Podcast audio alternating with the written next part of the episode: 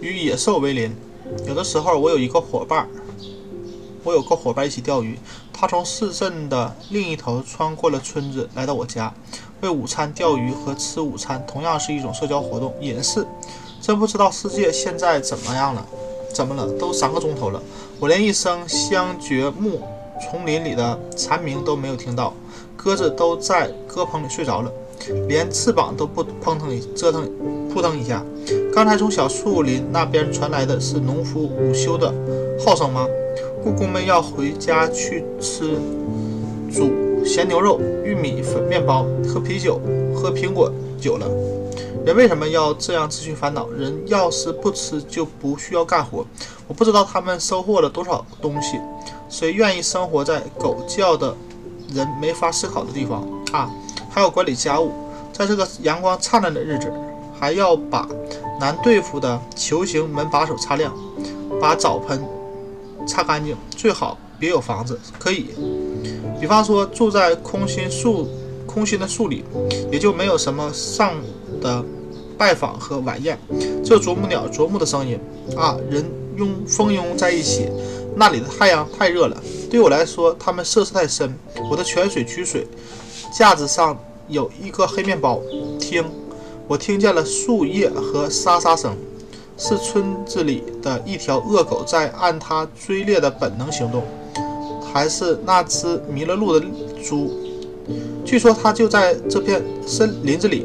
我曾在雨后看见过他的踪迹，他迅速走近我的漆树和多花蔷薇，在颤抖颤动。哦，诗人先生，是你吗？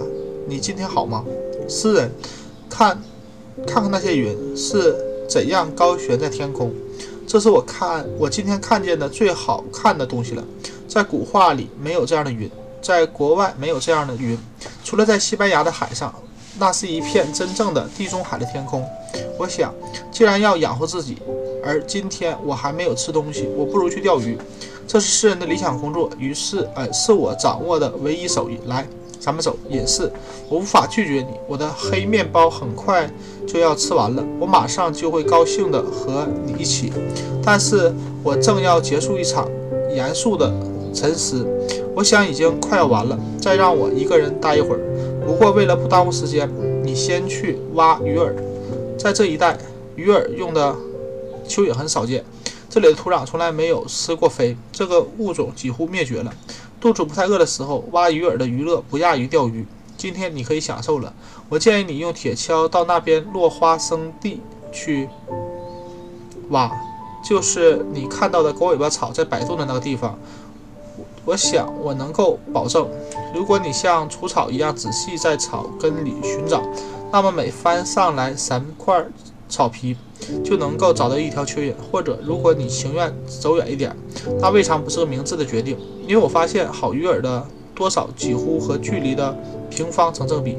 隐士独自一人，让我想想，我刚才想到什么地方？我想我几乎在这种心态下，事事处于这样的一个角度。该我该上天堂还是该去钓鱼？如果很快，如果我很快就结束这次的沉思，还会有可能出现在另一个另一个这样美妙的机会吗？这是我一生中最接近分析到事物本质的一次。恐怕我的这些思想不会再回到我的脑子里来了。如果吹口哨有用，我愿意吹口哨将他们召唤回来。当思想主动给我建议、提出建议的时候，我们说，我们得想一想，这样做明智吗？我的思想没有留下任何踪迹，无法找到思路。我刚才在想的是什么？这是一个非常朦胧的日子。我还是来试一试孔夫子的三句话吧。也许能找回我刚才的状态来。我不知道这是一堆垃圾呢，还是开始发展的出神入入迷呢？记住，一种机会只有一次。诗人怎么样？也是，是不是太快了？我只捉到了十三条完整的蚯蚓，还有几条残缺不全的或大小太小的，但是用来钓鱼也行。它们不能把鱼钩全盖住。村子里的那些蚯蚓实在太大了，小银鱼可以饱餐一顿，却还没有发现那根穿肉的钩子呢。隐士，好吧，那么咱们走，咱们要不要到康克德去？如果水位太高，肯定可以满载而归。为什么十恰好就是我们看见的物体构成的世界？为什么人类仅有这些物种的动物做它的邻居？好像只有老鼠能够满填满这个缝隙。我猜想，皮尔贝等一伙人对动物做了最好的利用，因为他们在某种意义上都是负重的。畜牧被用来承载我们的一部分思想。在我家里出现出没的老鼠不是普通的老鼠，普通的老鼠据说是外国从外面传进来的，而我家的老鼠是本地土生的那种野鼠，在村子里是没有的。我把一只送到了一个杰出的博物家、博物学家那儿，他对它非常感兴趣。我盖房子的时候，有一只老鼠在房子下面筑了窝。我还没有铺好第二层地板，没有把刨好刨花扫出去的时候，它照例就会在午饭的时候吃我脚边的面包屑。它可能从来没有见过人，很快就和就习惯和人相处了，会在我的鞋子上跑过去，爬上我的衣服。它能够很容易地爬上屋檐、屋侧。像只松鼠一样的短距离的一串一串，它的动作很像松鼠。终有一天，当我的胳膊肘撑在长凳上斜靠着的时候，它爬上了我的衣服，顺着袖子上来，绕着上面放着我的晚餐的那张纸打转。我立刻把纸拉开，散开，跟它玩起了躲猫猫。而最后，当我拇指和食指间还捏着一片奶酪的时候，它爬上来，坐在我的手里边。手心里一点一点咬了起来，吃完以后像只苍蝇那样清洁了脸和爪子，然后扬长而去。不久，一只北美鸽在我的棚子里住了我。一只知更鸟为了得到保护，在靠近靠着我的房子生长的一棵松树上歇栖息。六月份，一只山鸠，一种十分容易受惊的鸟，领着它的一窝。雏鸟从房后的森林里经过我的窗窗前到屋子里去，像只母鸡那样咯咯地叫唤着它们。它的一切行为都证明了它是林中雌雌期中的佼佼者。当你接近的时候，母亲的一个信号，小山雏就突然四散奔逃，就仿佛一阵旋风将它们刮跑了，而它们和干枯的枝叫。枝叶又是那么像，许多旅人都曾一脚踩在一堆雏鸟上，听到了大鸟飞走时的呼呼声，以及它焦急的呼叫、呼唤和叫声，或看见它拍扑打的翅膀来吸引女人的注意，让他们不去怀疑雏雏鸟就在附近。有时母鸟会羽毛蓬乱的在你面前打滚、打转。使得你一时间搞不清这是什么鸟。雏鸟则一动不动地趴着，常常还把头缩在叶子下面，一心只想在他母亲从远处发出的指示上。你的接近也不会使他们再跑，从而暴露自己。你甚至可能踩上了他们，或者眼睛还在他们身上停留了片刻，但却没有发现他们。我曾有一次在这种情况下把他们放在我的摊开的手里。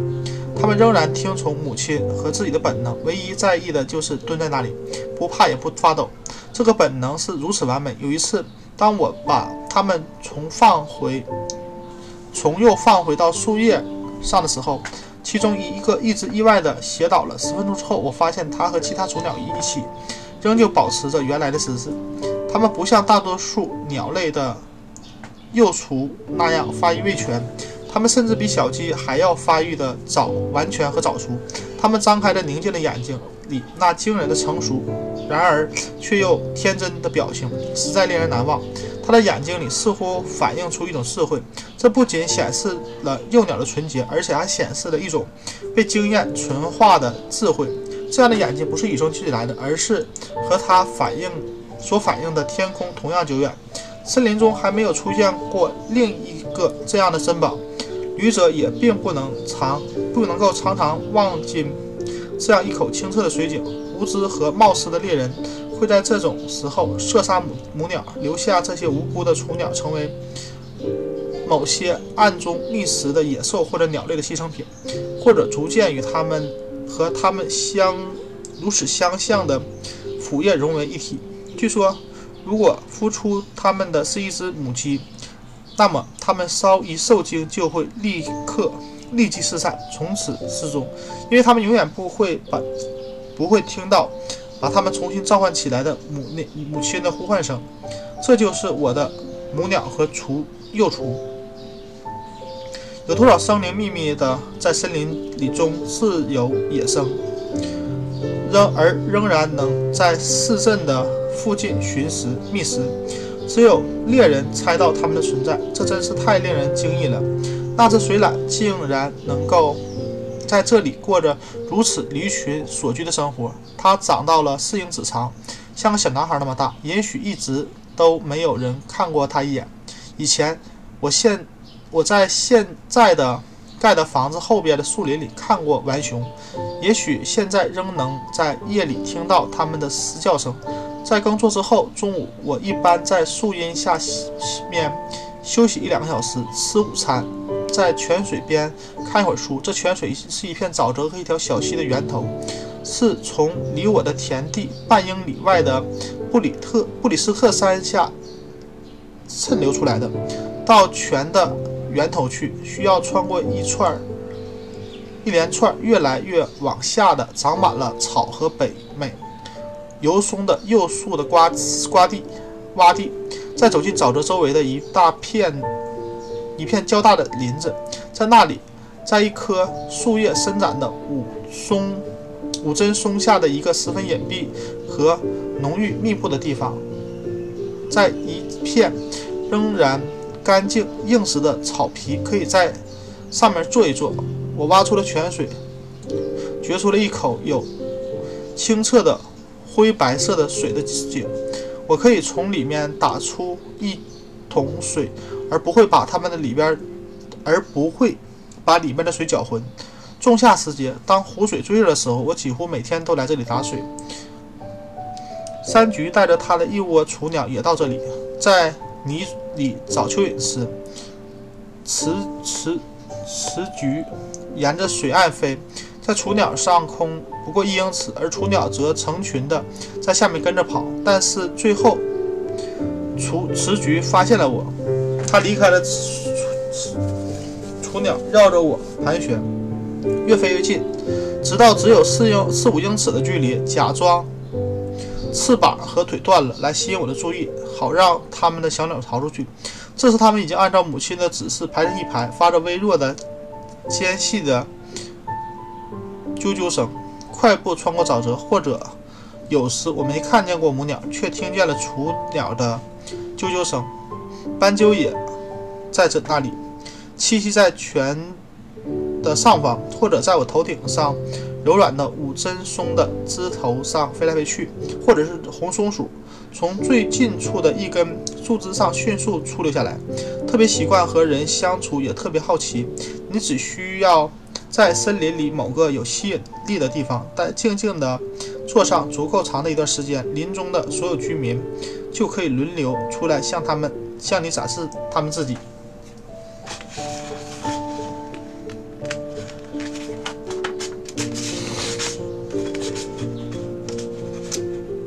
我也目击了一些不那么平和平的事件。有一次，有一天，我走到了我的木堆去，或者不如说是我的一堆树桩，看见了两只大蚂蚁，一只是红的，另一只是黑的。大红的要，比红的要大得多，几乎有半英寸长，正在进行一场恶斗。一旦打上了，就绝不放手，而是相互扭打搏斗。不停地在碎木屑上打滚。我往远处一看，惊奇地发现碎木屑上满是这样的斗士。发现这不是一场一场一对一的斗决，而是一场战争，而两类蚂蚁之间的战争。红蚂蚁总是和黑蚂蚁斗，而且经常是两只红蚂蚁打一只黑蚂蚁。我的储牧场里坑坑洼洼的地方都是密尔涅多涅们。一地已死和将死的蚂蚁，都红黑都有。这是我亲眼目睹的唯一的一场战争。我踏上了唯一正在鏖战中的战场，两败俱伤的自相残杀的战争。一边是红色党和，一边是红色共和党，一边是黑色帝国主义。他们在，他们到处进行一场殊死战斗。战斗。然而，我听不见任何声音。人类的士兵打的从来没有这么坚决过。我看着两只蚂蚁在碎木屑中充满阳光的低谷里死抱着对方不放。现在是中午，准备打到太阳下山或生命结束为止。这个较小的红武士像把钳子一样紧咬住敌人的前额，在战场上整个滚翻期间，已经咬掉了对方的一根触须，却仍然一刻也没没停止。咬死另一根触须的根部，而那个较强壮的黑武士把对手从另一边甩到另一边。我凑近一看，发现他已经把对方身体的好几个部分都打没了。他们打得比斗牛犬还要顽强，谁也没有表示出任何退却的意向。他们的战斗口号显然是“不战胜，宁勿宁勿死，勿宁死”。此时，在这个山谷的坡上来了一只单个的红蚂蚁，明显的非常激动，不是已经打发掉了敌人，就是还没有参加到战斗来，很可能是后者，因为他没有损失，他没有任何，他没有失去任何肢体。他的母亲命令他不是拿着盾牌回去，就是躺在盾牌上回去。或许他是某种阿格留斯式的英雄，一直充满仇恨的。待在一旁，这才这时才拯救他的普特洛克勒斯，或替他报仇来了。他从远处看到了这场力量不等的战斗，因为黑蚂蚁比红蚂蚁几乎要大上一倍，于是迅速上前，直到他警惕地站在了离交战者的半英寸的地方，然后寻求寻找机会，纵身扑向黑色的战士。在他右前腿的根部开始了侵袭行动，听任他的敌人选择攻击自己的部位，这样一来就有了三只蚂蚁生死的结合在一起，仿佛发明了好，仿佛发明了另一种新的搅合力，使其他任何锁和水泥都相形见绌。到了这个时候，如果发现他们各自都有乐队驻扎在某块。突出的木片上一直在吹奏着自己的国歌，烈激烈落在后面的战士，使临死的战士倍感振奋。我也不会感到奇怪的，我自己也有点激动起来，就仿佛他们是人似的。你越想，就越感到二者之间没有什么区别。无论就参战者的数目而言，还是就。其表现出的爱国主义和英雄主义而言，在美国历史中，至少在康科德的历史记载上，肯定没有什么战争是能够与之相比的。就参战和死亡数目，这傲然就是一场奥斯特里茨或德累斯顿战役。康科德之战算不得什么，爱国者方面牺牲了两人，路德·布兰查德受了伤。哎呦，在这里每一只。蚂蚁都是巴特克里里克开枪，看到上帝的份上开枪。千万只蚂蚁遭遇了和戴维斯及霍斯莫同样的命运。这里没有一个雇佣军，我毫不怀疑他们是为原则而战，和他们的老一辈一样，而不是为了不交三便士的茶叶税。这场战争的结果对于有关双方都极为重要。值得记记忆，至少和我们的邦克山战役一样。我把我特别描写的那三只蚂蚁在上面战斗的木片拿到了房子里面，放在窗台上，把一只平底玻璃杯倒扣在上面。为了是看一看结局，我拿着放大镜对着提到的一只第一只红蚂蚁，看见它已经咬断了敌人剩下的的触须。虽然仍在坚持不懈地咬着敌人的左前腿，自己的胸部完全已经完全被扯掉了。把里面的要害部位都暴露在黑色战士的嘴前。后者胸部的鳞甲显然对他来说太厚了，吃不穿。受难者深棕色的眼睛闪现出只有战争才够激发出来的凶光。他们在平底玻璃杯下又斗了半小时。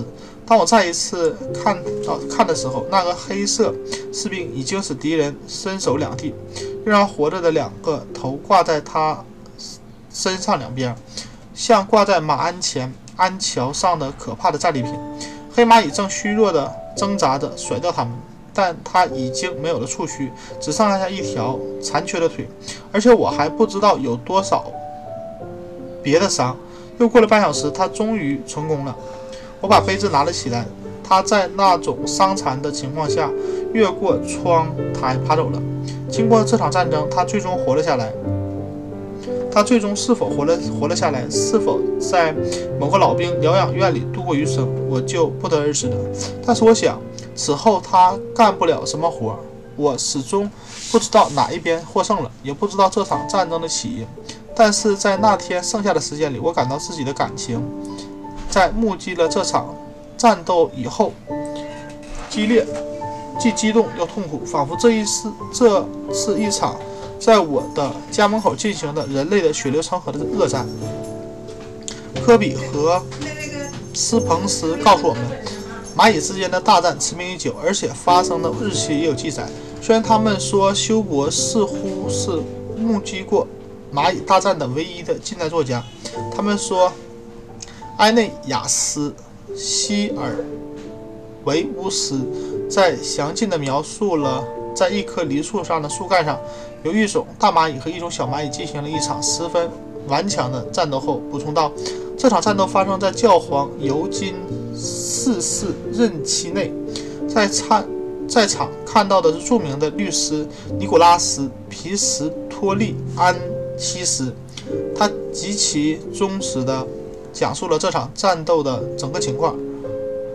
乌劳斯·马格努斯也记载了大小蚂蚁之间的一场类似的战斗。据称，获胜的小蚂蚁把自己的战士的身体埋藏、埋葬了，他留下了他们巨大的敌人的尸体不管，任皮啊任其被鸟儿吃掉。这是。这一件大事，这一件事发生在暴君克里斯蒂安二世被逐出雅典之前。我目击的那场大战发生在布尔克总统任期之内。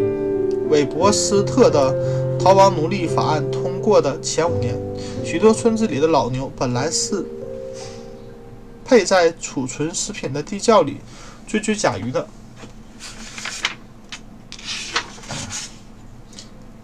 也背着主人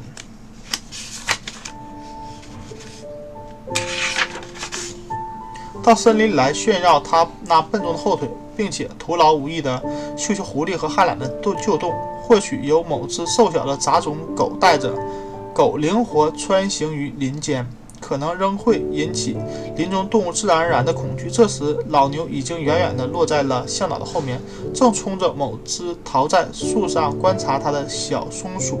像狗，像条狗一样的嚎叫着，然而慢慢跑开。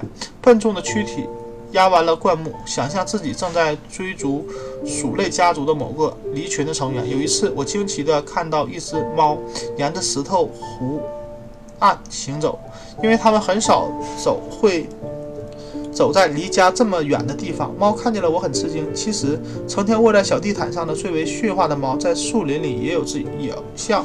回到了老家，而且他们以狡猾和偷偷摸摸的行动表示，表明了自己比常住林中的动物更具有本土生啊本土生土长的特点。于是，当我在采摘浆果的时候，在树林里遇见了一只猫和它的小崽。小猫野性十足，全部都全部和它们的妈妈一样，弓起了背，恶狠狠地向我发出了呼呼呼噜呼噜的声音。在我住进林子去的几年以前。在林肯城离湖最近的吉利安贝克先生的农场里，有只所谓的有翼飞猫。当我于1842年6月去拜访他，我不知道这只是公猫还是母猫，所以就用了这种较为常用的代名词的时候，他已经按自己的习惯在树林里捕猎去了。但是他的女主人告诉我，他是大约在一年多以前的四月来到这附近的，最后被他们家收养了。他说他的毛是深棕色的，喉部有一点白，白色的脚，一只像狐狸一样的毛茸茸的尾巴。说在冬天的时候，它的毛长得很厚，在身体两侧平垂了下来，形成了长耳长十或十二英寸。宽两英寸半的袋子，在它下巴下面的好像一个手拢，上半蓬松，下半缠结的像簪子。春天的时候，这些附属物就掉落了。他们把它的一对翅膀给了我，到现在我还留着。翅膀上好像并没有膜。有人认为。它有着飞鼠或什么别的野兽的血统，这倒并不是不可能，因为据博物学家说，雕和家猫交配产生过具有繁殖能力的杂交后代。如果我养猫，我就会是适合我养的那种猫，因为诗人的马既然能有翅膀，他的猫为什么不能长翅膀呢？秋天，浅鸟照例飞到湖里来换雨戏水。我还没有起床，林子里回响就回响起了它狂放的笑声。一听说前鸟来了，所有磨坊水池的猎手们都进入了警惕状态，有的坐轻便马车，有的步行，三三两两的带着有许多可许可证的步枪、弹丸和望远镜前来。他们像秋叶般沙沙穿过树林。一只前鸟至少有十个猎人捕猎，有的人守在。湖的这岸，有的人守在对岸，因为这可怜的鸟不可能无处不在。如果它从这里潜入飞水中，它就啊就必定要从那边浮出去。现在，但是现在吹起了十月份的仁慈的风，吹得树叶沙沙作响，吹得水面阵阵涟漪。因此，人们既看不见前鸟，也听不见它的声音。尽管他的敌人用望远镜扫视湖面，他的枪声在林子里回荡，水浪高高涌起，愤怒地冲着、冲击着湖岸，袒护着所有的水禽。我们的猎手们不得不撤退，回到镇里、店里和没有做完的事情上去。但是他们的捕猎却经常是成功的。当我在大清早到湖里去打水的时候，常常看见这。威严庄重的鸟从我的小湖里翻然而出，距离只有几杆。如果我驾，我试图驾船追上它，看看它会怎么样应付，它就会潜入水中，完全不见了踪影。这样，我有的时候要到下午才能看见它。但是在水面上，它不是我的对手，通常是在狂怒之下飞去。十一月。一个风平浪静的下午，我划着船沿北岸行进。前鸟在这样的日子特别喜欢在湖面上停留，像玛丽金草的短毛短绒毛一样。我在湖面上四处搜寻，没有看的看到一只前鸟。突然，有一只前鸟从岸边盎然向我前面几杆的湖心飞去，发现了它那狂放的笑声，暴露了自己。我追赶，我划船追赶它潜入水中，但当他但是当他浮出水面的时候，我比先前离他更近了。他又扎进水里，我估计错了他的方向。这一次，当他浮出来的时候，我们间相隔了五十杆，是我加大了我们的距离。他再一次大声、长久地发出笑声，这一次笑的理由更充足了。他的动作非常灵巧，我根本无法在六杆之内接近他。他每次浮出水面，都左右摇动着，冷静地观察水面和陆地，显然在选择路线。好像好在水面足宽，离船最远的地方浮现。他决心下的这样快，决心决定后又这样快速地付诸行动，真是令人吃惊。我立刻把我带到了，他立刻把我带到了湖面最宽的部分。你就别想从这从他这里赶走。当他的脑子里。想着一件事的时候，我试图在我的脑子里揣测他的想法。这是一场有趣的棋赛，在平静的湖面上，一个人和一只浅鸟的较量。突然，你的对手的棋子消失在了棋盘上面。你的问题是要把你的棋子下在最接近他将要出现的地方。有时他会出乎意料地出现在我的对面。显然，直接从船底下游了过去。他一口气能潜游的这么远，又是这样累不垮。当他游到最远的以后，他立刻又潜下水去。到那时，再聪明也无法估计他在这深深的湖的平静的水面下会像条鱼一样向什么地方急速游去。因为他有时间和能力去到湖底的最深处。据说，在纽约州的湖里，在水下八十英亩的地方，捕桂鱼的钩子曾捕到这只浅鸟。尽管瓦尔登湖比这更深，鱼们看到这来自另一个世界的难看的客人们在他们中间一路高速游动，必定会感到多么吃惊。然而，他好像在水面上一样，深知水下的路径，并。并且在水下游的要快得多。有一两次，我看见它在接近水面的地方激起了一个水波，它仅仅伸出头来探查一番，随即潜入水中。我发现，使估计，使劲估计它会在什么地方浮出来，还不停地停住桨不动，等待它重新出现。因为当我一次又一次地瞪大了眼睛，向湖面的一个方向搜寻时，会突然听见他在我身后发出了怪异的笑声，大吃一惊。可见，可是为什么在表现得这样机灵诡诈之后，他总是他总要在出水的瞬间大笑一声，又暴而又而暴露自己？难道他那白色的胸脯还不够暴露他吗？我想，他实在是愚蠢的浅鸟。我通常我能够。听见它浮现时激动的溅水声，因此也就发现了它。但是，一小时之后，他的精力似乎丝毫未减，和开始时一样乐于潜水，游得比开始时还要远。看到它浮出水面后，如此会如此的宁静的，胸部的羽毛一丝不乱的，只有只有两两只有蹼的脚在水下滑动的飘然游去。真令人惊奇不已。它通常发出的声音就是这种狂笑，然而还是有，而且还是有点类似水禽的叫声。但是偶尔，当它最为成功的挫败了我，当在离我很远的地方浮现的时候，它会发出一声长长的、怪异的嚎叫，也许更像狼嚎而不像鸟叫，就仿佛只仿佛是一只野兽把鼻口。部分贴在地上，从容地发出一声长嚎，这就是它浅鸟之声。也许是在我这里听到过最为野性、狂放的声音，在林中各处回荡。我得出的结论是，他笑是在嘲笑我所做的尝试，对他自己的足智多谋充满了信心。虽然此时天空布满了阴云，湖面却十分平静，我听不到他的声音，却能看到他出水的地方。他白色的胸脯、寂静的空气和平静的水面都对他不利。终于，在五十杆以后的地方出了水，他发出了一声长吼，仿佛是在呼唤前鸟之神来帮助他。于是，一阵东风乍作乍起，吹皱了湖面，漫天雨蒙雾雾蒙蒙。我强烈的印象是，前鸟的祷告。祈祷仿佛灵验了，他的神生我的气，因此我听任他消失在远处波涛汹涌的湖面上。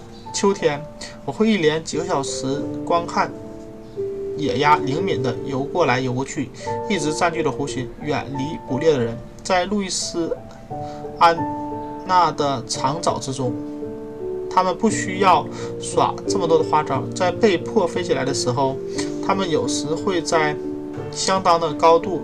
在湖上的湖的上空盘旋又盘旋，像天空里的黑小点儿、小黑点儿。从那里，他们可以很容易地看到别的湖泊和河流。而当我们以为它们早已经飞往那里去的时候，他们会斜飞四分之一英里，落在湖面不受。骚扰的地远处，但是除了安全之外，他们在瓦尔登湖的中心游动还能给他带来什么呢？